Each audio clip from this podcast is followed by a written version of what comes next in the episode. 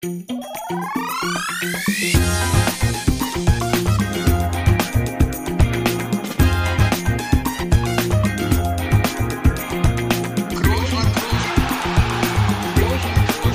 man nicht leicht heben, über den drüber, rüber, weg, rüber, weg. Einfach mal luppen. Ja, da sind wir wieder und herzlich willkommen zu Einfach mal Luppen und heute kommen vor allem mal wieder alle die auf ihre Kosten, die immer auf den Gast warten, die das nicht mal hören konnten die letzten drei Wochen, dass nur Felix und ich hier sind. Wir haben heute mal wieder einen ja, aktiven Fußballer, ehemaligen Mitspieler von mir und auch Weltmeister von 2014. Aber uns interessiert ehrlich gesagt nicht nur der Fußballer, sondern auch der Typ und vor allem, was er auch mittlerweile bereits so neben der aktiven Karriere so treibt. Christoph Kramer ist heute zu Gast bei Einfach mal Luppen. Chris, äh, herzlich willkommen und schön, dass du dabei bist. Ja, vielen Dank für die Einladung. Ich bin übrigens auch ein äh, Ex-Mitspieler vom Felix. Ja. Ja, den wollte ich ja, weißt du, das ist ja, den wollte ich ja hier auch noch willkommen heißen. Äh, so, so vernünftig müssen wir ja sein. Und äh, ich mache heute mal was ganz, äh, ja, eigentlich ist das ja total unsympathisch dem Gast gegenüber, aber ja, die Meldungen haben sich ja überschlagen in den letzten Tagen. Felix ist jetzt Co-Trainer der U19 von Union Berlin. Felix, herzlichen Glückwunsch und äh, sag doch mal, wie es dazu kam, äh, bevor wir uns dann wirklich mit dem wichtigen äh, Mann hier heute beschäftigen. Ja, unsympathisch ist ja nichts Neues bei dir, deswegen ist das, glaube ich, kein Problem. Ja, haben sich die Nachrichten überschlagen? Habe ich gar nicht so mitbekommen, aber Nein. ja, ich, ich bin Nein. jetzt. Nein. Nein, also gut. Nein. Gott sei Dank. Ich fange auch erst im Januar an, von daher. Ja, ich bin jetzt Co-Trainer. Ich äh, weiß das schon ein bisschen länger. Es ist jetzt aber erst offiziell und ähm, freue mich sehr, da jetzt meine ersten Erfahrungen zu machen bei meinem ehemaligen Verein, den ich ja auch nie irgendwie aus den Augen verloren habe. Deswegen ähm, kann ich auch sagen, dass heute, nee, morgen steht der Umzug an nach Berlin. Also das, äh, ich bin hier ein bisschen im Stress, aber natürlich nehme ich mir hier gern die Zeit. Und das war's auch von meiner Seite. Es reicht jetzt auch. Ja, gefühlt, also so wie du auch sagst, du gefühlt warst du ja nie richtig weg von Union, ne? Also auch im letzten Jahr nicht in Braunschweig. Ja, das ist Aber richtig. gut. Ja, so ist das. Aber wir haben jemanden, der wichtiger ist hier heute. Das ist nämlich der Chris. Und äh, ich freue mich auch sehr, dass du dabei bist. Und frag dich direkt mal, wie ist denn dein aktueller Stand mit der Verletzung und wie geht's dir allgemein? Das ist ja immer die wichtigste Frage am Anfang. Ja, allgemein äh, geht's mir gut. Ich würde sowieso sagen, dass äh, mein Leben so, dass ich immer so einen ganz hohen, guten Zufriedenheitsgrad habe und nicht so richtig äh, Stimmungsschwankungen unterliege. Das ist sehr gut, das ist sehr gut. Und äh, meiner Verletzung, tatsächlich meine aller, allererste Muskelverletzung in meinem Leben, ich klopfe auf Holz, dass es auch die letzte ist, ähm, ungewohnt, ich, es war ein kleiner Faszienriss und ich bin damit jetzt sechs Wochen rumgeeiert. Äh, aber ich habe tatsächlich äh, gestern das allererste Mal wieder trainiert und äh, es war gut.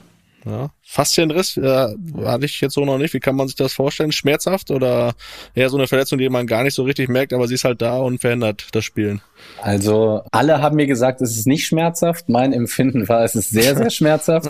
ähm, unser Doc hat gesagt, hätte das jetzt zum Beispiel der Brel Embolo gehabt, der äh, hätte das gar nicht gemerkt, weil der halt auch richtige Pakete hat. Ne? Und äh, bei mir ist das dann so, als eher so der Typ, ja, Gazelle, da merke ich es richtig, da bin ich auch feinfühlig, ne, muss Ja, ich sagen, ja. was, mein, was mein Bein angeht. Ja, ja. Naja, Also es tat schon weh. Typ Gazelle, Folgentitel haben wir. Okay, das ist abgearbeitet. Können wir weitermachen. Ja, ähm, trainiert hast du, hast du gesagt, erst einmal, wann ist, bist du wieder spielbereit?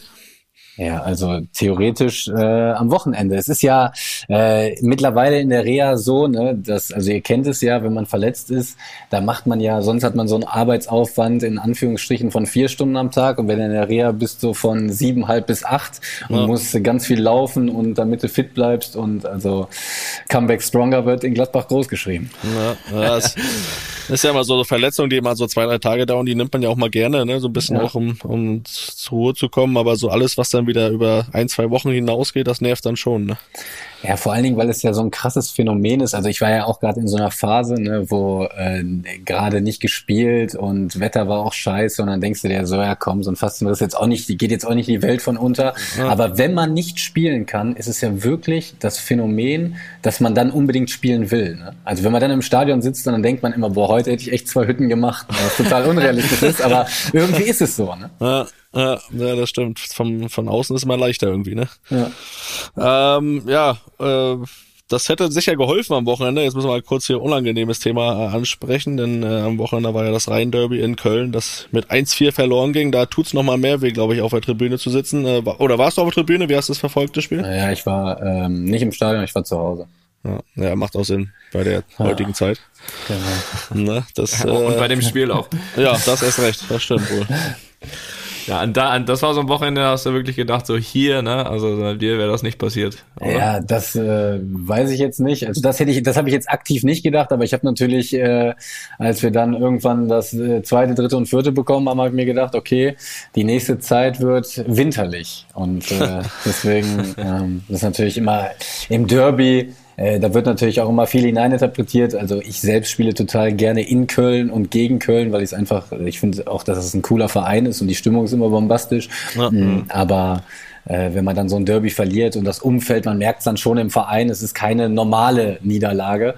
Und dann ist es halt immer für die nächsten Wochen dann so ein bisschen blöd und die Stimmung, auf die ich generell viel Wert lege, äh, ich mag, wenn es harmonisch ist, die ist dann ein bisschen frostiger. Ist das tatsächlich so, ja, dass das wirklich, also kennen das ja irgendwie Derbys oder auch hier dann in Spanien große Spiele, da ist natürlich immer im, im Vorfeld einiges los und, und, und natürlich dann auch während dem Spiel.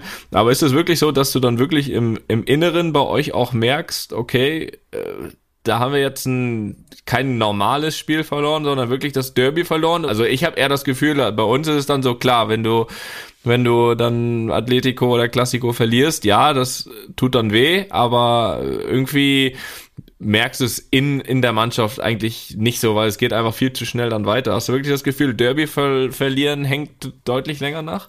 Äh, jetzt persönlich bei uns in der Kabine nicht, aber man hat Ja. natürlich dann so Nebengeräusche. Bei uns ist Training ja dann auch immer öffentlich und dann gehst du schon raus und denkst dir, okay, ja, ja, So. und, und, und dann denkst du dir, okay, heute äh, wäre jetzt blöd, wenn ein Foto kommt, äh, wenn du lachst. Ne? Und klar Ja. ist dann in der Kabine ist dann ist dann schon einfach gedrückte Stimmung, die natürlich von außen reingetragen wird und dann hast du automatisch so ein bisschen das Gefühl, boah, das hängt jetzt noch ein bisschen mehr nach. Klar, es ist relativ schnell in der Kabine dann abgehakt, weil wenn man ehrlich ist, äh, ist für uns ein Derby gerade in den 90 Minuten auch einfach kein Spiel, äh, was jetzt ganz besonders ist, sondern es ist einfach ein Spiel.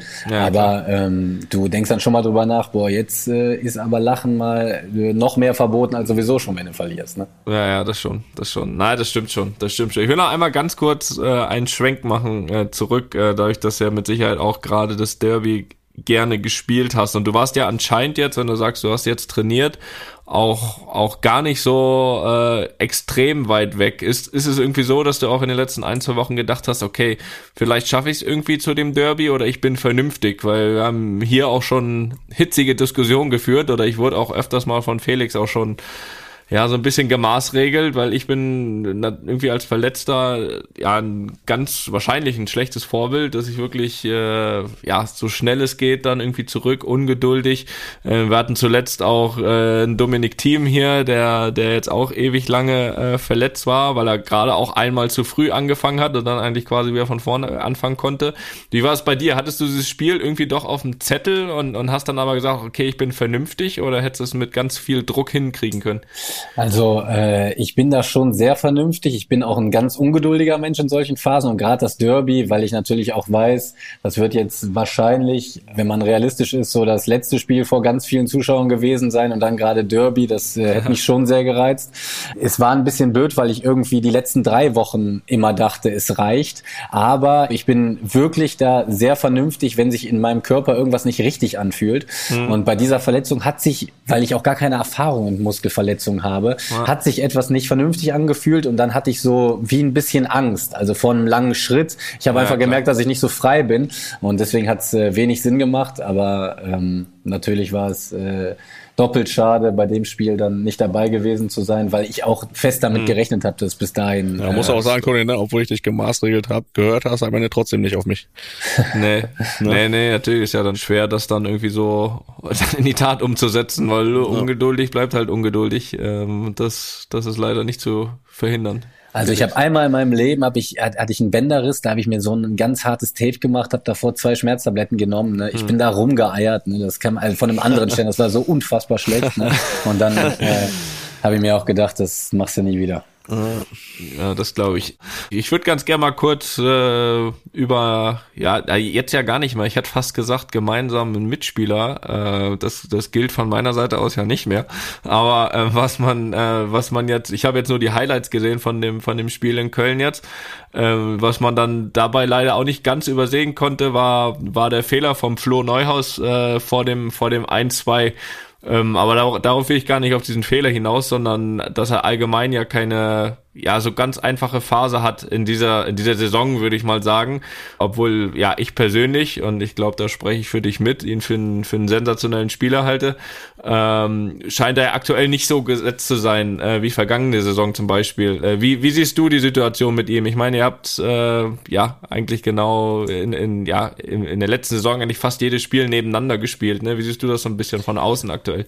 Ja ich finde es ganz krass äh, wie schnell es im Fußball gehen kann und und wie ja. wichtig so die dieses Selbstvertrauen ist. Ne? Also mhm. ich habe mal eine Kolumne geschrieben und da habe ich über Mentalitätsmonster Toni Kroos geschrieben, weil ich es krass ja. finde, dass du äh, jedes Spiel gleich spielen kannst. Und das können ganz, ganz wenige. Und bei Flo merkt man jetzt aktuell einfach voll, dass er kein Selbstvertrauen hat. Und er hat mhm. diese leicht aufreizende, fast arrogante Spielweise, mhm. den Gegner immer zu locken bis auf die letzte Sekunde.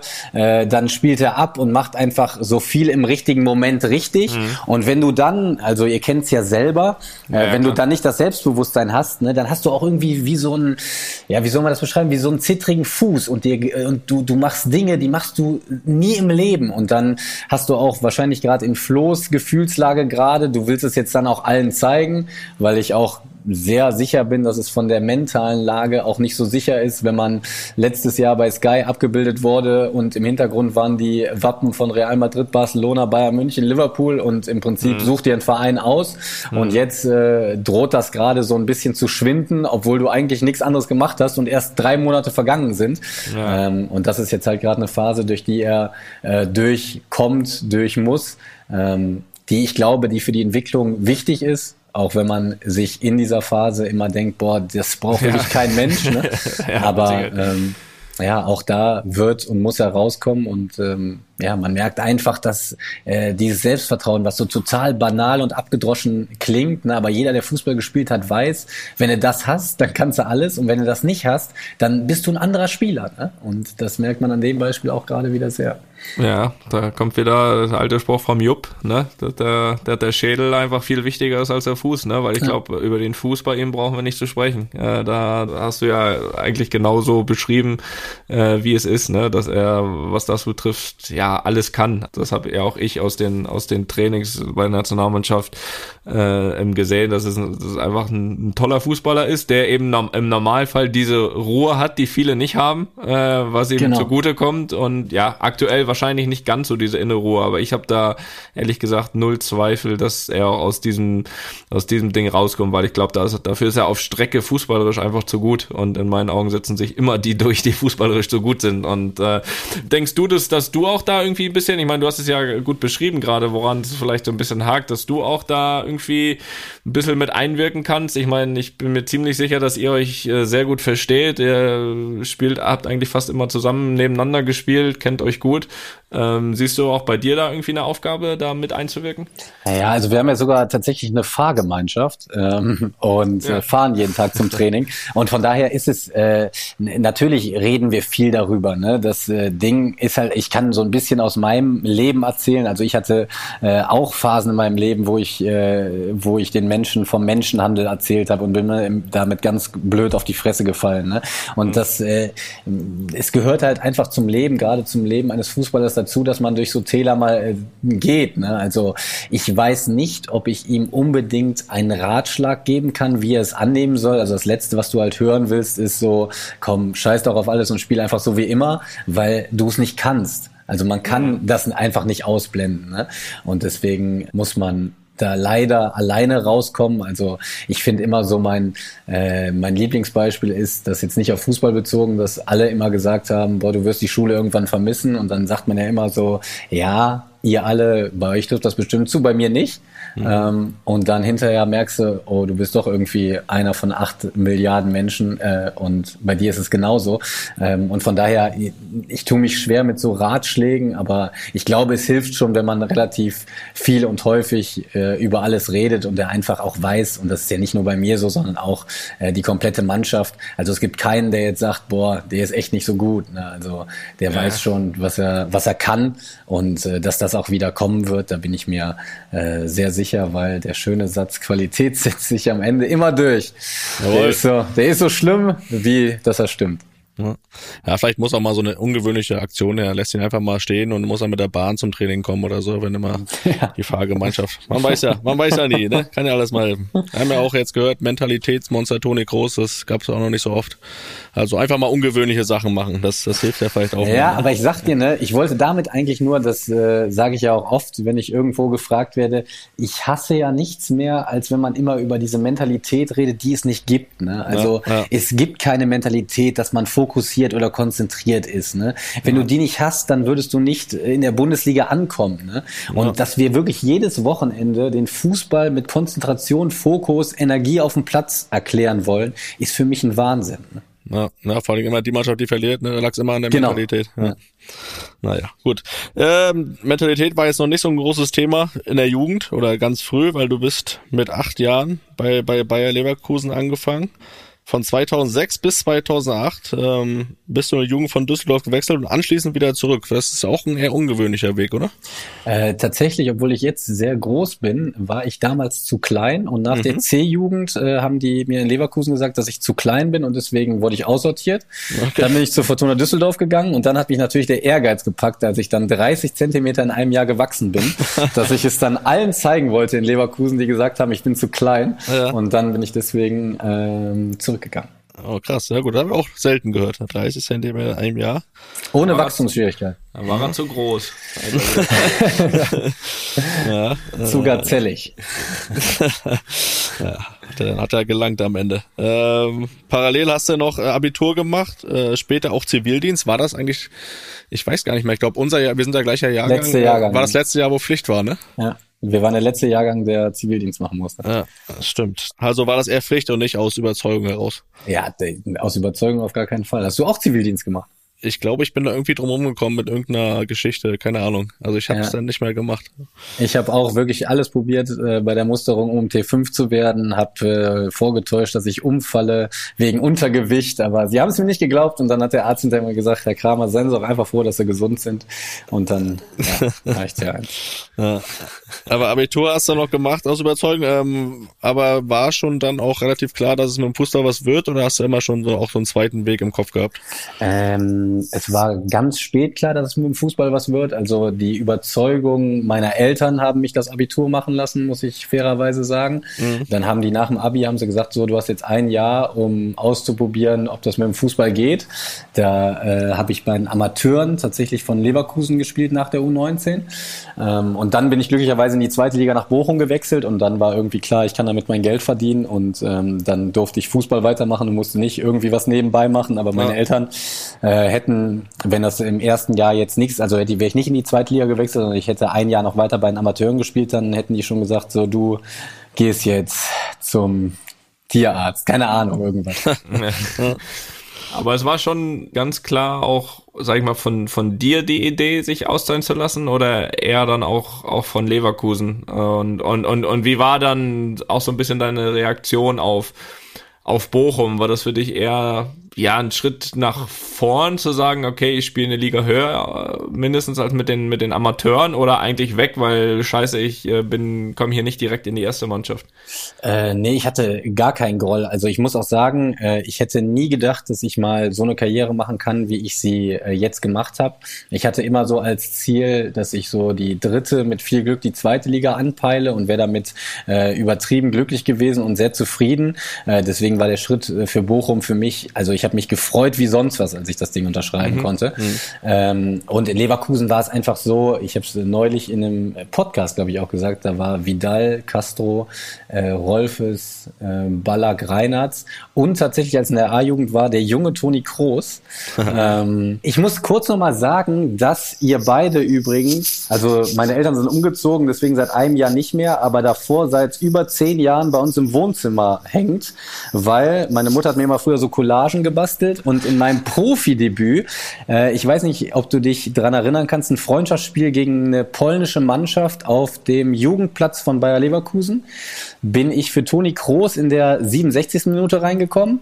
Ja, länger ging nicht. Und äh, äh, mit Felix habe ich mein allererstes U19-National-Länderspiel in Belgien gemacht. Also, dass du in Leverkusen warst, das weiß ich noch, dass du mit Felix da zusammen gespielt hast. Also, da habe ich mich sensationell natürlich wieder vorbereitet heute. Das wusste ich nicht. Ja, das Wusstest du das wenigstens, Felix? Das, das wusste ich, ja. Ich wusste auch, dass, dass du relativ, also das heißt spät, aber U19, ich war ja schon, ich war ja seit U16 dabei, mhm. da bist, glaube ich, erst zu U19 dazugekommen, ne? Also genau. davor, also auch kein Lehrgang oder so, glaube ich, da haben wir uns nicht, ja. sind wir uns nicht mehr Weg gelaufen, aber ich weiß, dass wir da ein Spiel zusammen gemacht haben, ja.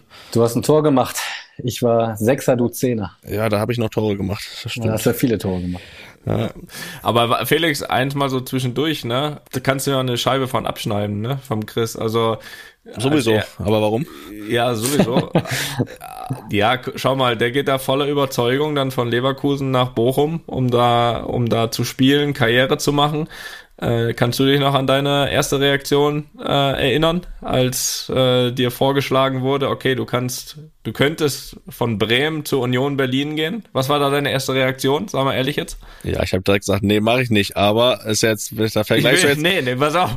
Ich hab gesagt, nee, nee, mache ich nicht. Ich gehe nicht in die zweite Liga und schon gar nicht will ich da auch nicht gegen den Abstieg spielen. Du warst bei rausgekommen, du warst da Kapitän, bist aufgestiegen, du. Heim, ja, ja, aber ich muss trotzdem sagen, hier vergleichst du die sogenannten Äpfel mit Birnen weil ähm, da war ich ja schon sechs Jahre in Bremen, habe ja auch schon, glaube ich, 65 Bundesligaspiele gemacht. Da ist, glaube ich, der Schritt in die Zweitliga nicht ganz so einfach. Bei Chris war es ja jetzt so, dass er für ihn ja ein Schritt nach oben war. Deswegen äh, sehe es mir nach, Toni. Nee.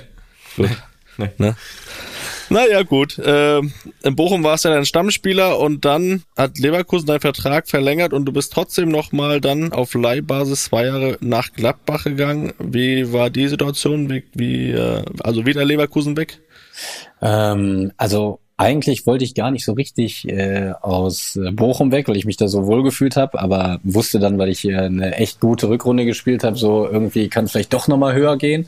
Mhm. Äh, wusste aber Leverkusen zu der Zeit äh, auch wieder auf meiner Position einfach einen Tick zu gut besetzt und dann haben sie mich nochmal nach Gladbach verliehen und dann ging es wirklich, äh, ja, in einem Jahr ging es Schlag auf Schlag. Ne? Da hatte ich, also äh, habe mich super wohlgefühlt da, äh, habe echt gut gespielt. Das war vielleicht meine beste Saison. Alles war neu. Dann ist man ja auf so einem gehypten Level irgendwie. Äh, bin auch Nationalspieler geworden direkt nach einem Jahr. Also das ging relativ schnell. Mhm. Und zur Situation in, in Leverkusen. Also es war äh, relativ schnell klar, dass äh, ich da nicht auf den, auf den Platz kommen werde. Sie haben aber trotzdem meine Leistung in Bochum honoriert und haben dann nochmal äh, verlängert. Aber es war äh, für mich auch ein logischer Schritt, dann nochmal weiter verliehen zu werden ja, waren ja die Leihstationen nicht so, dass du sagst, du hast die ganze Zeit im Kopf gehabt, jetzt das Ziel ist am Ende wieder nach Leverkusen zurückzukehren. Du warst dann schon auch immer da, voll da und hast gesagt, das könnte ich mich hier dann noch länger vorstellen, sowohl Bochum als auch Gladbach, oder? Also ich muss ja voll. Also ich habe mich äh, in, in beide äh, Vereine echt ein bisschen verknallt, muss ich sagen. Also äh, ich hätte es vorher auch nicht gedacht, aber irgendwie äh, hat mein Herz dann sehr für Bochum und vor allen Dingen jetzt auch für Gladbach geschlagen. Und äh, ich fand es schon gut, äh, dass ich in Momenten, wo es mir vielleicht mal nicht so gut ging, oder ich hatte auch in Bochum mal eine kurze Zeit, wo ich nicht gespielt habe, äh, da hatte ich irgendwie so immer den starken Partner mit Leverkusen in der, in der Hinterhand und es tat mhm. mir auch gut und mein Ansehen im Verein Bochum tat es auch gut, dass ich aus Leverkusen ausgeliehen bin mhm. und dass die mich sozusagen für was Größeres vorbereiten, in Anführungsstrichen. Das äh, mhm. hat meinem Staat Status im Verein auch gut getan. Ähm, und äh, ich habe nie die Bindung zu Leverkusen verloren. Von daher war die Laie äh, nicht einfach, wir leihen dich aus und weg bist du, sondern das hatte schon Sinn. Das muss man sagen, das haben sie gut gemacht. Du hast es eben schon ein bisschen angesprochen. Zwei, 2014 war ja dann kein, kein so schlechtes Jahr. Also unabhängig vom Weltmeistertitel, da kommen wir nachher nochmal drauf aber du hattest, du hattest ein super Jahr in, in Gladbach, warst absoluter Stammspieler, hast, hast 30 von 34 Spiele gemacht. Äh, ich glaube, seit Dritter geworden, für Champions League qualifiziert. Das war da wahrscheinlich dann aus deiner Sicht auch so ein bisschen das, das absolute Durchbruchjahr, oder? Also wo, wo, du, wo du gemerkt hast, okay, äh, ich, ich kann das absolut auf, auf Top-Niveau Bundesliga spielen. Ja, also es war für es war für mich auch äh, echt überraschend, muss ich sagen. Und ich hätte nicht gedacht, weil im Fernsehen ist der Unterschied zwischen erster und zweiter Liga wirklich ganz krass zu sehen. Ne? Mhm. Und ich war, also vielleicht tat es meinem Spielertypen gut. Ich war äh, erschrocken, wie viel. Ja, das hört sich jetzt blöd an, wenn man das sagt, aber man hat mehr Platz in der ersten Liga. Mhm. Also es ist nicht so ein Gerammel, weil äh, irgendwie in der zweiten Liga ist, zumindest zu der Zeit, wo ich da gespielt habe, einer schießt ja, einen Ball hinten noch, raus. Ist, ist, ist, immer noch so, kann ich bestätigen. okay, einer schießt einen Ball hinten raus und dann gibt's die berühmte berüchtigte Kampfzone und da ist alles erlaubt gefühlt. Ne? Und dann gibt's eine, eine riesen Staubwolke und dann rennt einer mit dem Ball irgendwo raus. ähm, aber äh, in der ersten Liga war es wirklich so, dass so meine Fähigkeiten, auch so übers Fußballspielen zu kommen, äh, die taten mir da gut. Und wir hatten natürlich mit Lucien Favre und auch gerade so Mannschaft Mannschaft mit Chaka neben mir, vor mir Kruse und Raphael. Da hatten wir natürlich auch so äh, von den Spielertypen her das, wo ich sage, boah, also wohler kannst du dich auf dem Fußballplatz nicht fühlen. Ja, das glaube ich. Ähm, allerdings nach dieser Saison endete ja dann diese diese zweijährige Laie äh, in Gladbach. Beschreib mal die Situation, wie es da für dich war oder was du eigentlich vielleicht auch gewollt hättest oder äh, ging das dann alles so vonstatten, auch mit Leverkusen, wie du es dir, wie du es dir gewünscht hast, weil ich kann mir jetzt mal vorstellen, so, so wie es sich anhört, wie wohl du dich gefühlt hast, dass du wahrscheinlich nichts dagegen gehabt hättest, da noch was dran zu hängen. Ne? Ja, natürlich nicht. Also es ist ja auch ein offenes Geheimnis. Erstmal muss ich sagen, gab es da total viele Gerüchte um meinen Namen, ne? was mhm. ich auch so ein bisschen genossen habe. Ne? Was ich habe es nie dementiert. Es stimmte maximal die Hälfte oder nicht mal. äh, aber ich habe es natürlich nicht dementiert und bin dann auch auf dieser Welle geritten. Ne? Also wenn ich die Zeit heute nochmal erleben würde, dann würde ich auch 70 Prozent der Interviews, die ich gegeben habe, würde ich mir sparen. Aber das war halt total cool für, für mich. Ne? Ich war 23 Weltmeister und habe nur gelesen, welcher Verein mich äh, haben will. Und mhm. äh, auf der Welle bin ich halt richtig gesurft. Ne? ähm, ja, und äh, dann äh, war es dann irgendwie schon klar. Also Gladbach fühlt sich für mich einfach äh, total nach fußballerischer Heimat an. Das wusste ich auch damals schon. Und deswegen habe ich natürlich irgendwie schon was dran gesetzt, äh, dass ich da bleiben konnte. Das ging aber nicht, weil die vertragliche Situation war so und Leverkusen hat dann auch drauf gedrängt und das war ja auch vollkommen okay. Also ich habe 13 Jahre in Leverkusen gespielt und äh, von daher war es auch irgendwie ein Traum für mich, mal mit den Profis in dem Stadion aufzulaufen. Ne? Das ist ja dann, wenn du da immer Balljunge bist, dann mhm. ist das auch was, was dich total erfüllt. Ne? Aber ähm, ja, es war auch ein, es war auch ein vernünftiges Jahr, auch ein gutes, muss ich sagen. Wir sind auch Dritter geworden. Ich habe alle Spiele gemacht und es war okay, ähm, weil mir irgendwie dann immer so nachgesagt hat, boah, das hat dir gar keinen Bock gemacht. Das stimmt nicht, das war echt in Ordnung. Äh, und ich bin Leverkusen auch nach wie vor wirklich und das meine ich nicht, weil ich sagen muss, sondern weil ich es wirklich so empfinde, echt dankbar, weil die haben ganz viel dazu beigetragen, dass ich Fußballprofi werden konnte. Ähm, aber Gladbach ist einfach so äh, der Verein, wo, wo alles nochmal für mich einfach so krass passt. Ähm, und deswegen mein, zum, auf jeden Fall im Erwachsenenbereich so meine fußballerische Heimat ist. Und da wäre ich auch äh, nach 2014, 15 äh, sehr gerne direkt geblieben und bin umso froher, dass es ähm, nach einem Jahr dann wieder geklappt hat, dass mich Max Eber zurückgeholt hat. Aber bei dir war das doch ähnlich, Toni, oder? Du hast doch, als du Leverkusen ausgeliehen warst und dann nach München zurück, in Anführungsstrichen, musstest, äh, hattest du ja auch den Gedanken, vielleicht Leverkusen doch zu bleiben, oder?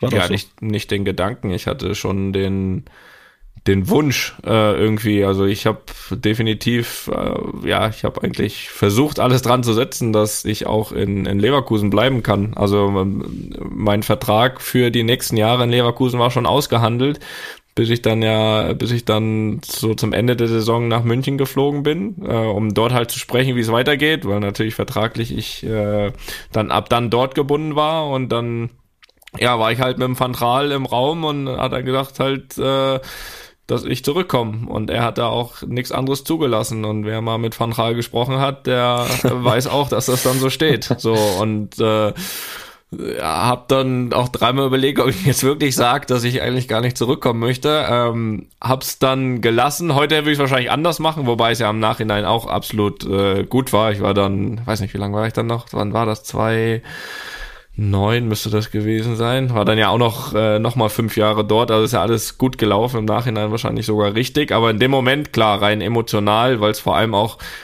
so diese, auch für mich ja so dieses Durchbruchsjahr war in Leverkusen, ähm, wäre ich natürlich gern geblieben da. Super Mannschaft mit Jupp als Trainer. Wir haben uns äh, international qualifiziert, da hätte ich schon noch gerne eine Saison ja, drangehangen. Aber äh, Bayern hat ja auch in der National gespielt, von daher ging das schon.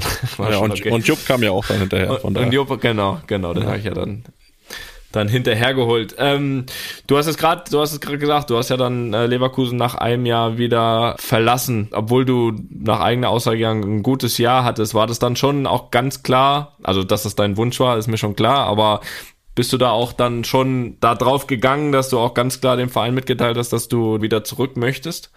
Ja, also es hat sich da in der Zeit hat sich eine Tür geöffnet, weil äh, Chaka äh, zu Arsenal gegangen ist.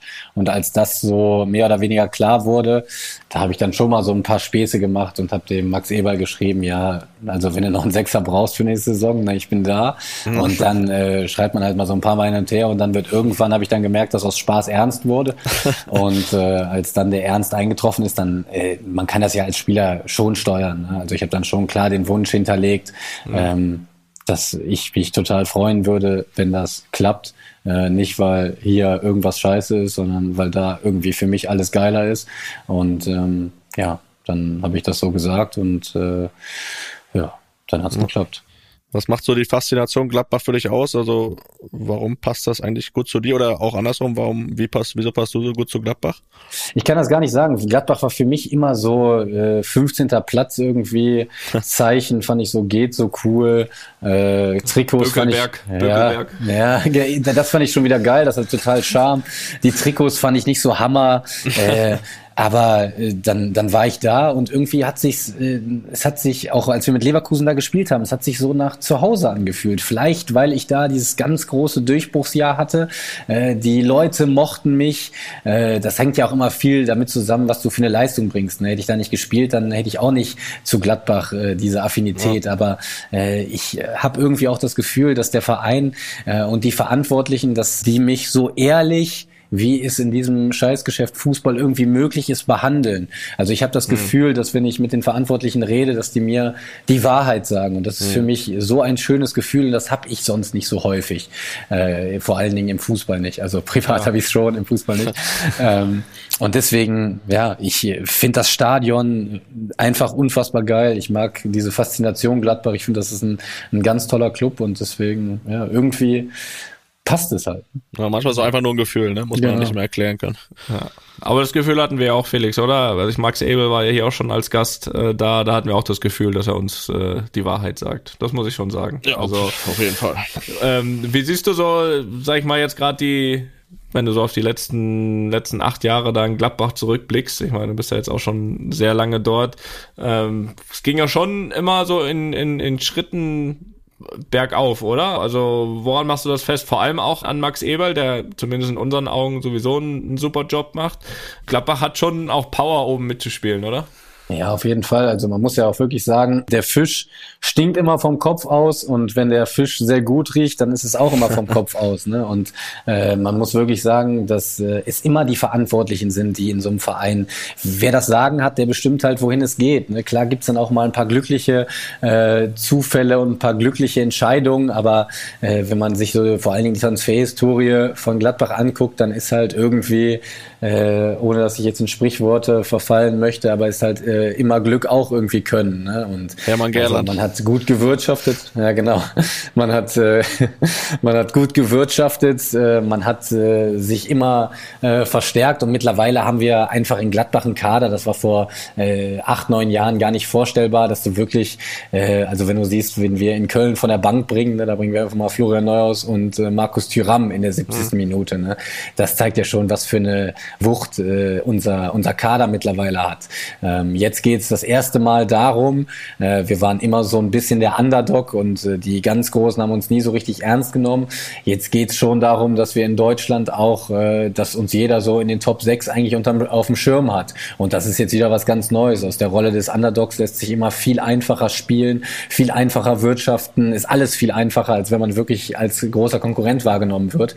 Und in der Phase befinden wir uns halt gerade, dass wir äh, auch merken, ja, wir haben äh, als Verein sicherlich äh, viel gut und äh, viel richtig gemacht, aber jetzt kommt halt die Phase, oben zu bleiben, ist schwerer als hoch zu kommen. So, und jetzt lasse ich das mit ja, den Sprichwörtern versprochen. Das ist kein Problem, doch kein Problem. Hier, muss einzahlen musste nix hier. Auf dem Weg nach eigentlich nach nach ganz oben wart ihr ja letzte Saison auch sehr lange. Also ich glaube, ihr hattet eine überragende Phase und äh, ja, dann ging es ja, sag ich mal, zur Unzeit, würde ich sagen, so ein bisschen den Bach hinunter. Äh, ich meine, gut, das ist immer unglücklich, aber vor allem, wenn natürlich ein Trainer vorher sagt, dass er geht. Äh, du hast damals gesagt, als es klar war oder, oder die Entscheidung klar war, dass, dass Marco Rose nach Dortmund geht, dass man das Thema gar nicht ausblenden kann, was natürlich dann auch immer größer geworden ist mit jeder Niederlage.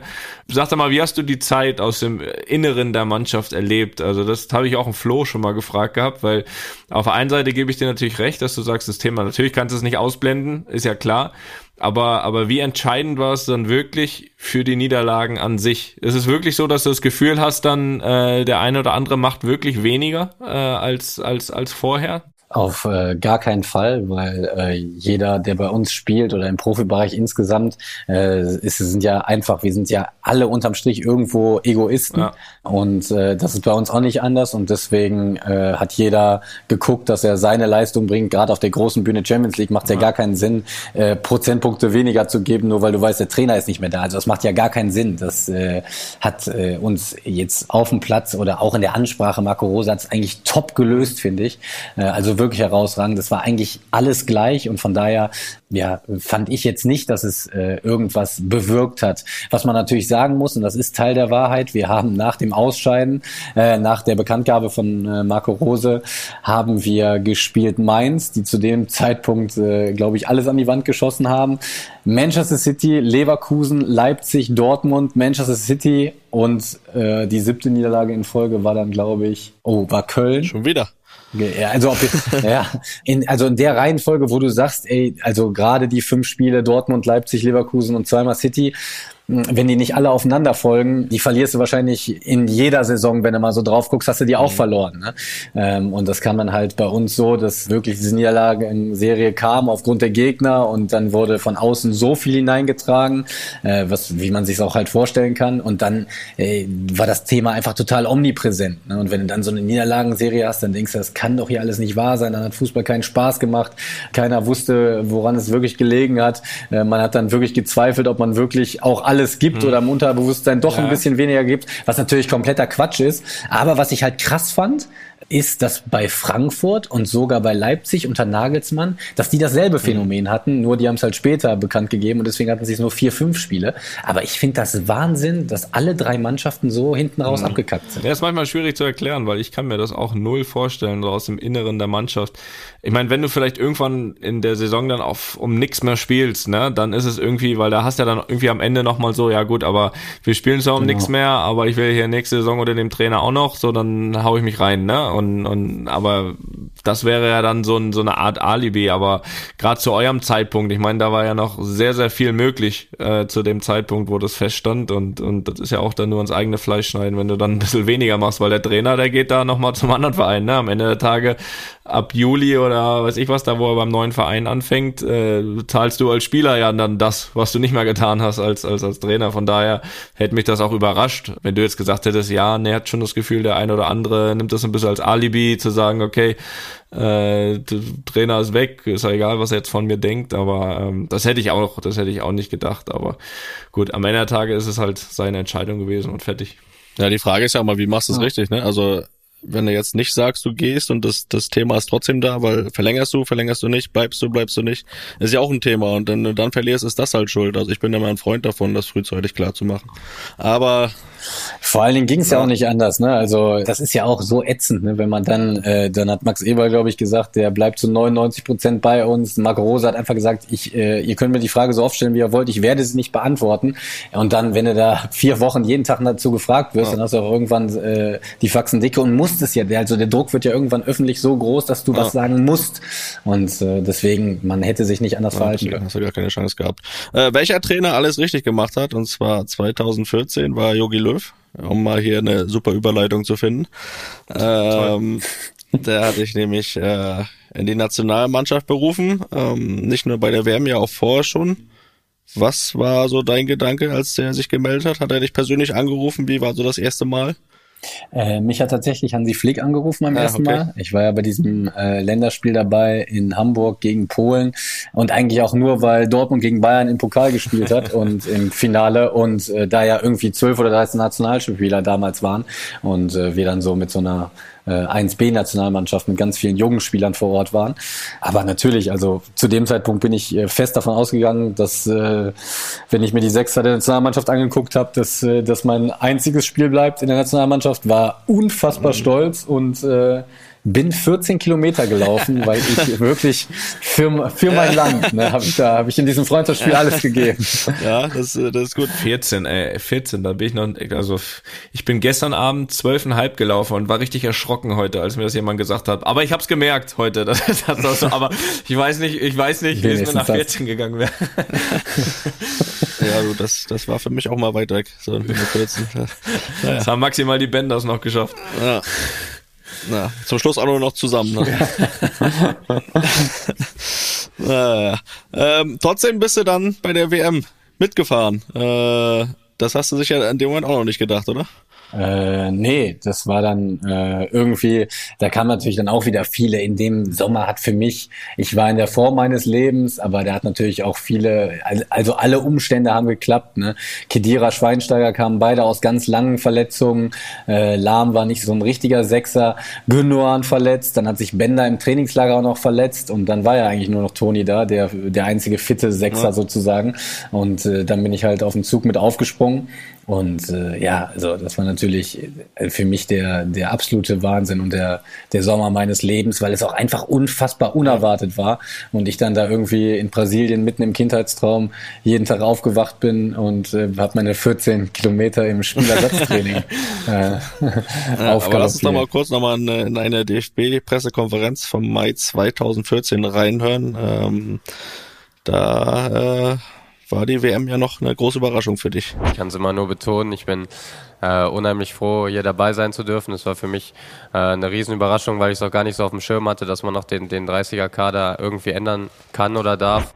Ja, also eine riesen Überraschung, die ja dann, um ein Stück, ein paar Wochen vorzuspringen, im WM-Finale, ja, zu einer Geschichte ja auch wurde, die äh, jedem, glaube ich, äh, der ein bisschen sich für Fußball interessiert, auch gerade in Deutschland ja im, im Kopf ist sozusagen sprichwörtlich gesehen, denn äh, du hast von Anfang an gespielt, bist in der 31 Minute aber ja mit dem Argentinier Garay zusammengestoßen, hast dir eine Gehirnerschütterung zugezogen und dann äh, hast du den Schiri den berühmten Satz, den ja schon legendären Satz gefragt, ist das hier das WM-Finale? Ähm, wie sind denn deine Erinnerungen jetzt, äh, was haben wir jetzt, 2021, siebeneinhalb Jahre später? Ähm, tatsächlich, äh, diese Viertelstunde fehlt mir immer noch. Ich frage mich bis heute, äh, also es macht keinen Sinn, dass er es erfunden hätte, aber ich weiß nicht, ob ich in meiner Verfassung den Schiedsrichter auf Englisch gefragt habe, äh, ob das das WM-Finale ist, weil ich jetzt auch gerade aktuell nicht weiß, was das auf Englisch heißt. Äh, und wenn ich ihn auf Deutsch gefragt habe, dann äh, hat er es wahrscheinlich nicht verstanden. Aber es war tatsächlich so, ich habe mir das mal von einem Neurologen erklären lassen, wenn man in einer Ausnahmesituation ganz viel Adrenalin hat, dann kann der Körper sozusagen noch weiterleben nach einer Gehirnerschütterung. Aber wenn die so stark war, dann äh, funktionieren noch alle motorischen Fähigkeiten, aber man leidet halt unter Gedächtnisverlust. Ich habe das Fachwort vergessen, das heißt irgendwas ja. Amnesie. Ja, das, das äh, schneiden wir rein, ja. als wenn du das wusstest. genau. äh, und das ähm, ja, wird wahrscheinlich nie ja. wiederkommen, aber ist auch nicht schlimm. Ich habe es mir häufig angeguckt. Medial war die Geschichte natürlich äh, so im Nachhinein äh, das Beste, was mir passieren ja. konnte. Ne? Also jetzt mal auch mal so für, egal was ich in meinem Leben mache, ich werde immer mit dem WM-Finale ja. verbunden. Und äh, die Geschichte hat mich ja dann auch irgendwie so ein bisschen ja. berühmt gemacht. Und äh, von daher war das medial sicher gesehen gut. Wobei ich euch auch sage, an dem Tag habe ich mich auch richtig gut gefühlt und hätte ich weitergespielt, na, dann bin ich gespannt, was ich da noch gezaubert hätte. Aber an so einem Tag von Schade zu reden. Ja, da wärst du 15 Kilometer gelaufen. Ja. Trotzdem glaube ich nicht, dass dich, also ganz ehrlich, dass dich diese Szene berühmt gemacht hat, also alleine im WM-Finale zu starten. Ich glaube, das reicht. Also ich, ich, ich glaube nicht, dass ja, du die Szene Fall. gebraucht hättest. aber, aber, wie hast du das mit, äh, im Finale wahrgenommen, die Verletzung, Toni? Ja gut, es war ja, es war ja so, dass dass äh, vorneweg, ich glaube, äh, Sammy sich beim Aufwärmen verletzt hat, ne? Ja. Und dann und dann Chris, glaube ich, äh, rauskam, sich parallel warm gemacht hat, dann dann gespielt hat äh, ich glaube, Sammy dann auch im kramerschen Sinne sehr vernünftig war und vorm, vorm äh, gesagt hat, es geht nicht. Also ich weiß nicht, was, also das hätte das hätte ich nicht gekonnt. Äh, da, und da hätte ich mir alles noch reingepfiffen, was geht und äh, hätte dann halt nach 20 Minuten gesagt, geht nicht weiter, aber äh, da habe ich auch Respekt vor. Also vor dem, vorm Anpfiff schon zu sagen, boah, das, das, das geht nicht. Aber das war ja auch seine Begründung, glaube ich, damals, dass er sagt, er wollte nicht, dass er dann irgendwie nach 20 Minuten ausgewechselt werden muss, damit schon ein Wechsel äh, weg ist. Also da muss man wirklich großen Respekt sagen. Ja, absolut. Also ich meine, da hätte ich sämtliche Spritzen, die dabei gehabt hätten, hätte ich gefragt, so, was kann jetzt hier am besten betäuben? So, das möchte ich haben. So, und das, also wenn natürlich nicht für so ein Spiel waren, dann, aber im Endeffekt trotzdem vernünftig, ja, und dann ging es, glaube ich, relativ schnell, äh, Chris, ne? Ich meine, du, ich weiß nicht, war, war das eigentlich so, dass Sam irgendwie vorher schon was hatte und man da irgendwie so ein bisschen mit rechnen konnte? Oder war das für dich auch komplett äh, wirklich äh, Überraschung, so jetzt raus, schnell warm machen und dann und dann halt WM im Finale spielen? Also wir haben ja, äh, ich glaube, dass es tatsächlich bei diesem letzten Sprint passiert ist. Ich weiß nicht, ob du dich daran erinnern kannst, aber wir haben ja als Ersatzspieler einmal so ein Spalier gebildet. Mhm. Ihr wart nochmal an der Außenlinie mhm. und dann seid ihr sozusagen mhm. reingesprintet. Und da ist der Hansi Flick zu mir gekommen und hat gesagt, der Sammy kann nicht, du spielst. Mach doch mal auch noch einen Sprint. und dann und dann weiß ich noch, dass ich einfach wie äh, keine Ahnung, ich bin einfach zur anderen Seite gelaufen und wollte mich warm laufen. Ne? Und dann habe ich gesehen, dass ihr alle reingeht und ich bin normalerweise wirklich nie aufgeregt vor irgendwelchen Spielen. Und da habe ich da gedacht, oh Gott, warte, du spielst jetzt. Und also wenn du, wenn du heute einen Fehler machst, dann, dann musst du nie mehr nach Deutschland zurückkommen. Ne? Und äh, dann war es aber geil, dass ihr mich so behandelt äh, habt, als hätte ich schon 100 Länderspiele und ihr habt jetzt, was man gar nicht gebrauchen kann, wäre dieses, komm, du schaffst das schon und so, spiel wie immer, sondern ihr habt einfach nichts zu mir mhm. gesagt. Ne? Und das war in dem Moment Gold wert. Und ich weiß noch, als wir rausgegangen sind, da habe ich, äh, da habe ich mir die ganze Zeit so eingeredet, boah, wenn du einen guten Tag hast, kannst du dieses Spiel heute entscheiden, wenn du einen guten Tag mhm. hast, kannst du das Spiel heute entscheiden. Und so habe ich mir dann die Sicherheit genommen. Und dann ist es ja wirklich einfach verrückt und man kann es sich nicht vorstellen, wenn man wenn man keinen Fußball gespielt hat. Aber sobald sobald das Spiel angepfiffen ist, ist jedes Spiel wie jedes andere. Ja, kann ich bestätigen. Ich weiß nicht, ob das alle so unterschreiben würden, weil es gibt, glaube ich, äh, ich meine, du hast, glaube ich, auch, und das ist äh, sehr angenehm, relativ ruhigen Puls vor normalen, vor, vor Spielen. Ähm, aber, aber ja, im Endeffekt stimmt's. Im Endeffekt stimmt's. Und im Endeffekt ja so ein Spiel sehr häufig sogar noch auf äh, deutlich schlechterem Niveau als, als andere. Genau. weil, weil einfach, äh, ja, jeder, so wie du es gesagt hast, ne, jeder Fehler über was Großes entscheidet und nicht, nicht über ein, ja, über ein drei Punkte oder ein Punkt in dem Ligaspiel, ne. Ja. Wie war dann trotzdem nochmal auf dem Platz die Verletzung vom Chris? Wie hast du das wahrgenommen? Kannst du dich daran erinnern zumindest? ja, also ich kann mich natürlich äh, an die Szene erinnern und auch, dass er dann, der eigentlich eingesprungen ist, auch direkt wieder runter musste. Äh, ich glaube, danach haben wir umgestellt. Ich weiß das gar nicht mehr genau. Schöle kam rein. Ja, genau. Und dann bin ich nämlich auch einen Schritt zurückgegangen. Also es hat mich schon direkt auch getoucht, weil Basti hatte gespielt mit, mit Chris und mir und dann kam Schürle rein und dafür musste ich dann aber, irgendjemand ist dann noch irgendwie rotiert, dann musste ich noch einen Tick weiter hinter, weil ich war ja eigentlich eher so acht und dann bin ich, glaube ich, noch einen Tick Ich glaube, wir haben von äh, 4-1-4-1 auf 4-2-3-1 umgestellt. Ja, genau, da habe ich dann neben Basti gespielt, glaube ich. Und vorher war ich eher so Achter. Aber ähm, natürlich habe ich es logischerweise äh, mitbekommen und ist in dem Fall natürlich immer irgendwie ein bisschen blöd, ähm, weil das natürlich wieder einiges, was du vorher dir zurechtlegst, äh, durcheinander, durcheinander wirbelt. Wobei das Spiel im Endeffekt eh, ich glaube, da hätte, da hätte an dem Tag echt spielen können, wer will. Ich glaube, das Spiel hätte immer ähnlich ausgesehen, so wie es, so wie es ausgesehen hat. Äh, und äh, da haben wir noch einen ganz guten Wechsel gemacht hinten raus und dann, dann war auch ich, gut. Ich, äh, ich habe mir die Szene übrigens, also wo der Garay da die mich da umnockt, ganz häufig angeguckt und ich sage mit VAR ist es ein Elfmeter. Ne? Ja, so weit nur mal so. nicht, ne? Das, So weit- das so ist ein glasklarer Elfmeter, aber nur mal so als Fun Fact. Aber da bin ich mir auch nicht sicher, ob die Schiedsrichter das mit VR erkennen. Also ich meine heutzutage auch, der erkennt auch nicht. Ja, das stimmt, das stimmt. Oh, das ist ganz schlimm aktuell. Das müssen wir nochmal ausführlich im nächsten Podcast besprechen. Das ist ja eine Katastrophe aktuell. Habe ich mich auch ein bisschen aufgeregt gestern, aber ist ja egal. Ähm, aber ich, das wollte ich noch sagen, auch ich habe den Garay nochmal gesehen. Der ist hier nochmal für Valencia irgendwo rumgelaufen. Mit dem würde ich dann auch eher nicht äh, nochmal so zusammenprallen wollen. das, Spielt er noch? Zenit St. Petersburg? Ja, siehst du. Also du kannst den nicht, Chris nicht mehr rächen jetzt. Ja, gut, das Nee, ist- das ist geht schon- nicht. Aber ich weiß, will ich auch nicht. Ich wollte gerade sagen, der rächt noch mal zurück, glaube ich. Ja, gut. Ähm, ein Stück weiter. Äh, ab wann setzen deine Erinnerungen dann wieder ein an dem Abend? So Viertelstunde nach der Aktion oder noch ja, später? Äh, in der, also als ich in der Kabine wieder bin, da weiß ich, ab da weiß ich alles. Okay, also konntest du dann auch das, das Ding dann feiern am Abend oder war da schon so ein bisschen Kopfschmerzen dabei? Ja, da waren Kopfschmerzen dabei. Äh, Sie, sie haben mir auch geraten, weil sie es müssen, dass ich äh, im Krankenhaus bleiben soll zur Beobachtung. Aber ich habe mir wirklich gedacht, wenn ich heute sterbe, dann ist es okay. Siehst du, da kannst zu du mir dann wieder helfen vielleicht. Was war denn da noch so los? Weil da weiß ich dann wieder nicht mehr so viel von, aber das hat nicht mit einem Zusammenstoß zu tun. ja, da muss ich aber sagen, da, also ich habe viele Fotos gemacht, äh, da bin ich sehr glücklich drüber, aber ähm, so richtig was erzählen aus dem Abend kann ich auch nicht. Nee, ich auch nicht. So, da war nämlich mein Ziel, mit jedem so schnell wie möglich einen Tequila zu trinken und das wurde dann abgebrochen irgendwann. Ja, das ist aber auch selten, dass du das machst. Ja, ich glaube, es war auch das letzte Mal, da bin ich ganz ehrlich. Aber ähm, ich meine, gut, das das eine, ich habe ja vorhin gesagt, das eigentlich hätte es ja schon fast gereicht, in einem WM-Finale zu starten, als äh, so eine Geschichte dann noch zu haben. Ist es dann schon auch so, ähm, ich meine, wir sind jetzt hier wieder die Nächsten gewesen, aber ist natürlich so ein bisschen auch auf lustige Art und Weise. Äh, ist es schon so, dass es dich dann auch irgendwann genervt hat, äh, jedes Mal nur auf diese Geschichte angesprochen zu sein?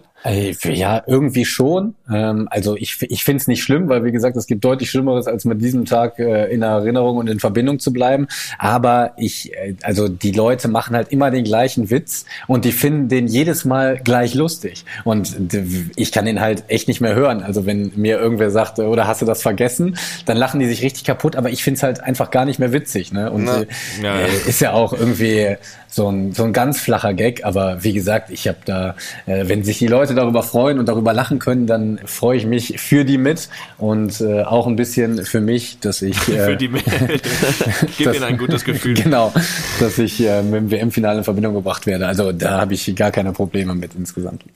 Gib ihm das Gefühl, als wenn du die Geschichte das erste Mal hörst.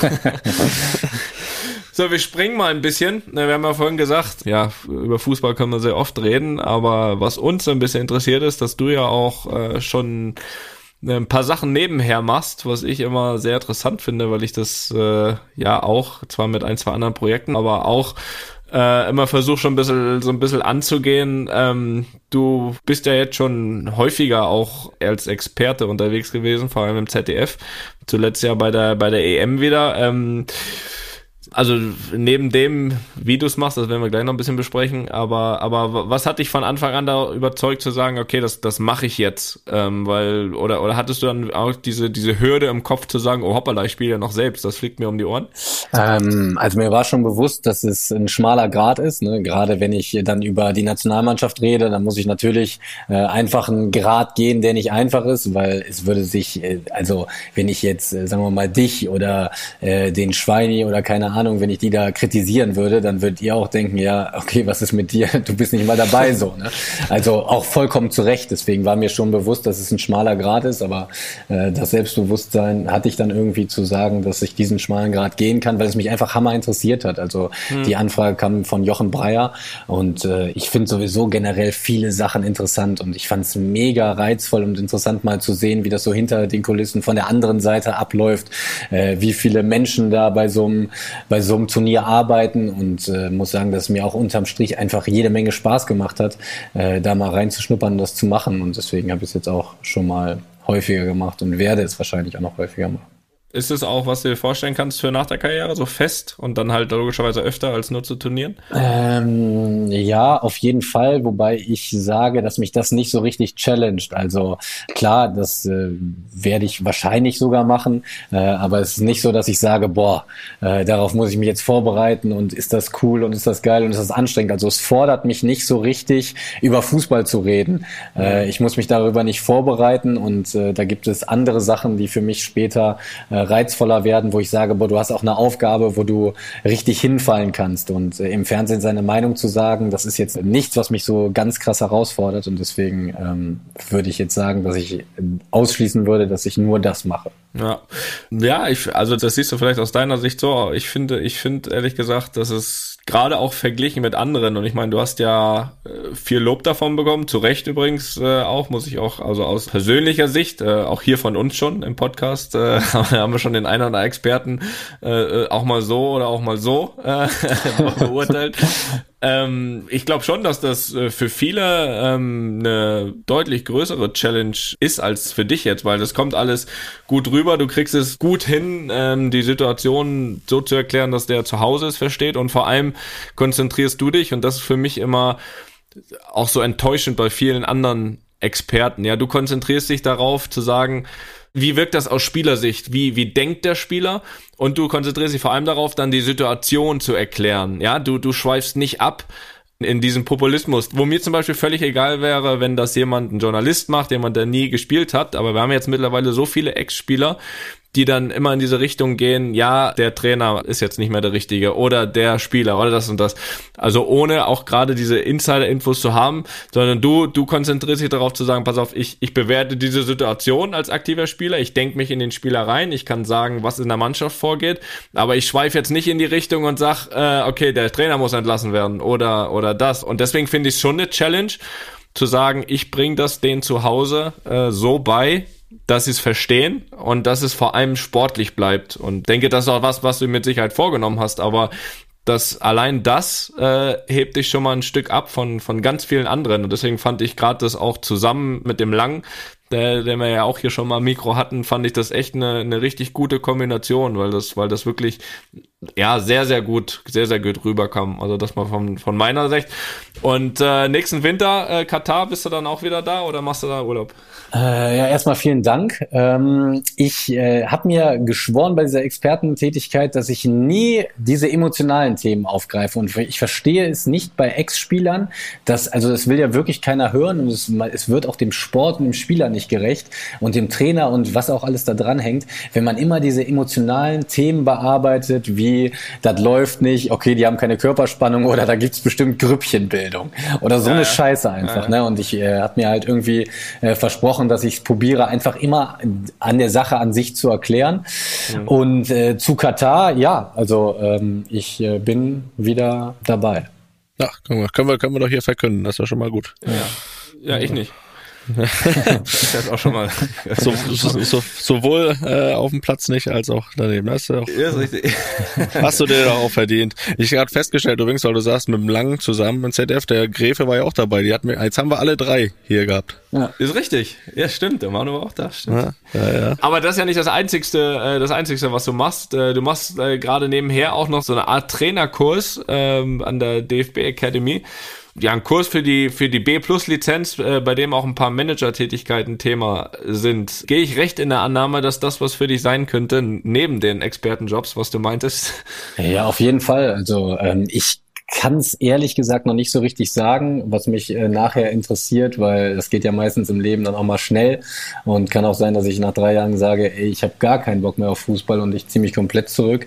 Mhm. Aber äh, Stand heute Trainer finde ich äh, mega spannend. Also ähm, Felix wird es wahrscheinlich äh, gerade merken und bestätigen, das ist schon eine richtig krasse Herausforderung, glaube ich, aber auch eine schöne. Ne? Also ich äh, gehe so von meinen Gedanken, äh, könnte ich gut darin aufgehen, glaube ich. Ja, also das kann ich auf jeden Fall bestätigen, aber auch ich bin da jetzt auch am Anfang und sage auch, vielleicht sage ich auch in anderthalb Jahren oder in zwei Jahren, das ist nichts für mich. Ich bin ja auch immer noch so in dieser Ausprobierphase, aber ich glaube, ähm, das Ausprobieren ist auf jeden Fall wichtig und da, da freue ich mich jetzt auch drauf und äh, merke aber auch jetzt schon, äh, wenn man sich da so ein bisschen auch reindenkt, das ist schon nochmal was ganz anderes, auch wenn man denkt, okay, man war jahrelang nah dran und wusste ja auch immer alles besser als der Trainer, ähm, ist am Ende dann, glaube ich, doch gar nicht so leicht. Ja, also das ist tatsächlich auch das, was mich äh, äh, am meisten äh, reizt daran, weil ich irgendwie immer, also ich spreche es nicht immer aus, aber irgendwie habe ich schon immer das Gefühl, boah, das weißt du besser, das weißt du besser und die Ansprache musst du auch besser machen, ja. aber dann äh, musst du es halt auch irgendwann mal wirklich besser machen und nicht immer nur erzählen, dass es, oder dir denken, dass es besser geht. Ne? Ja. ja, aber das ist das Gleiche, das ist das Gleiche. Ich habe jetzt auch paar Sachen im Fernseher gemacht. Als Experte habe ich auch mich als Spieler mal aufgeregt. Wie kann der das und das als Experte sagen so und dann, wenn du da stehst, jetzt musst du es halt auch besser machen, ne? Ja, ja, klar. Ja, aber ich finde das, gerade das als Experte, Trainer kann ich jetzt noch nicht mitreden, äh, habe vielleicht noch ein, zwei gute Jahre, ähm, aber als Experte finde ich nicht, als Experte ist es in meinen Augen eine, einfach eine ganz klare Herangehensweise. Da rutschst du nicht einfach mal so in die Polemik, so, das, das, das hast du dann irgendwie auch ein Stück weit vor. Ich wäre auch der letzte Spieler, der irgendwas dagegen sagen würde, unabhängig davon, ob er der Meinung ist oder nicht, wenn ein Experte sagt, pass auf, in der Situation hat Toni Kroos das und das falsch gemacht. So, dann bleibt's aber beim Sportlichen, weißt du, so, dann ist das kein Problem, egal ob es ein ehemaliger Mitspieler ist oder nicht, egal ob man der Meinung ist oder nicht, aber, aber du kannst ja trotzdem als Experte für dich bestimmen, okay, wie bin ich in der Ansprache? Und das ist ja auch die Pflicht dann nachher als Experte, sondern wenn du dann nur langweilig bist, bringt das auch nichts, ne? Auch das dann klar anzusprechen, wie du es siehst, aber es ist trotzdem dann, äh, und das ist in meinen Augen kein schmaler Grad zum Polemik, das ist entweder du hast das sowieso vor, weil du halt ja dann äh, die Überschrift haben willst, oder du willst ein guter Experte sein. So, das sind zwei ganz verschiedene Sachen in meinen Augen. Äh, Chris, du bist jetzt 30 Jahre alt, ne? Da jünger wirst du nicht. Felix hat ähm, vor kurzem, natürlich auch so ein bisschen in einer anderen Situation, das stimmt, aber hat da mal die Notbremse gezogen. Das würdest du wahrscheinlich nach einem Jahr Braunschweig auch machen. Ähm, so, aber äh, ist das, ist, ist das, ist, ist Kein das, Kommentar. Nee, die Frage geht auch nicht an dich. ähm, denkst du, ähm, ja, zumindest so ein bisschen äh, Richtung Karriereende schon oder sagst du einfach, nee, ich schau mal links und rechts, was ich mache und das andere geht so lang, wie es halt geht? Äh, tatsächlich nicht. Also mir macht Fußball immer noch viel zu viel Spaß. Ne? Also mhm. äh, ich weiß, dass es wahrscheinlich auch schnell gehen kann, dass irgendwann mal keinen Bock mehr macht, aber so wie es jetzt ist, äh, allein, also nicht nur auf dem Platz, ich spiele auch einfach mega gern Fußball und ich bin auch einer, der äh, echt gerne trainiert, aber vor allen Dingen dieses in der Kabine sitzen und mit diesen ganzen Hampelmännern einfach nur Scheiße zu labern, zwei Stunden am Tag, das ja. ist für mich unbezahlbar. Ne? Und das möchte ich so lange machen, wie es geht. Äh, und ohne natürlich die Ernsthaftigkeit oder so zu verlieren. Das ist, aber da bin ich, ich bin einfach ein Typ, der äh, auch Spaß und Ernsthaftigkeit, die schließen sich bei mir nicht aus. Aber äh, das sind so Dinge, also dieses Kabinengefühl, äh, das äh, möchte ich eigentlich nie vermissen. Und mir graut es an dem Tag, wo ich sage, jetzt kannst du nur noch mit Tabletten spielen und du musst aufhören. Aber mhm. ich hoffe, dass der noch lange nicht gekommen ist. Also ich habe äh, viel Spaß an der Nummer. Ja, ja. alles stimmt schon. Also ich bin jetzt äh, ein Jährchen älter, aber das ist schon das. Also wenn du nach wie vor so einen Spaß daran hast und so geht's mir auch, dann warum drüber nachdenken? Es kann ja immer irgendwann mal ganz abrupt der, der Fall sein. Ne? Trotzdem, trotzdem gebe ich euch hier aus meiner Erfahrung schon mal den Hinweis, äh, wartet nicht so lange, bis ihr dann auch nicht mehr könnt, dass ihr runtergetragen wird, weil trotzdem gibt's ja ein Leben danach, ne? Das macht dann schon Sinn, auch da noch gerade auslaufen zu können. Kannst du das noch? Ja, deswegen, ne? Das, da bin ich auch froh drum. Noch kann ich da gerade auslaufen. Ähm, dass es weitergeht, äh, noch länger hast du jetzt gesagt. Äh, hast du auch vielleicht irgendwie einen Plan im Kopf, wie es auch weitergeht? Äh, ich meine, dein Vertrag läuft im Juni 23 aus. Hast du irgendwie noch mal eine Idee, vielleicht ins Ausland zu gehen? Oder sagst du, du kannst dir auch vorstellen, in Gladbach das Ding zu beenden? Ja, also äh, wenn du mich heute fragst, dann würde ich sagen, ich beende es liebend gerne äh, irgendwann in Gladbach. Mhm. Ähm, auch da ist es so, dass man nicht zu weit in die Zukunft gucken sollte und kann. Aber äh, generell äh, muss es schon was äh, ganz, ganz, ganz, ganz krasses sein, dass ich äh, sage, boah, der der Verein oder das Gesamtpaket lockt mich jetzt von Gladbach weg. Also ist für mich äh, äh, heute in der Tat nicht vorstellbar. Das ist doch mal eine klare Aussage. So kennen wir dich. Da kommt nur, nur Newcastle in Frage. so wie ich das heraushöre. Als, Das Ki- stimmt. als Kind schon in Newcastle-Bettwäsche geschlafen. Da stimmt, da stimmt das Gesamtpaket. Genau. Geht los mit nächstes Jahr zweite Liga. Ja, Christoph, also das war schon. Äh, wir wollen hier deine Zeit auch nicht zu sehr beanspruchen. Ne? Äh, und ich muss auch ehrlich zugeben, auch ich bin müde, war spät gestern. und äh, ja, dann äh, wünsche ich dir auf jeden Fall, dass du ja den richtigen Zeitpunkt jetzt erwischt fürs fürs Comeback. Ich glaube, Gladbach äh, freut sich dann wieder drauf, gerade jetzt nach dem letzten Spiel. Und ja, bleib vor allem dann gesund, bleib wie du bist und viel Spaß bei bei allem, was kommt. Vielen Dank, ähm, hat Spaß gemacht und dann sehen wir uns in der, auf den Sportplätzen dieser Welt. Ja, mal sehen. Besser kann man hier nicht schließen. Chris, vielen Dank äh, für deine Zeit und alles Gute und bis bald. Danke, ciao. Einfach mal lupen ist eine Studio Bummens Produktion mit freundlicher Unterstützung der Florida Entertainment. Neue Folgen gibt's alle zwei Wochen, immer mittwochs. Überall, wo es Podcasts gibt.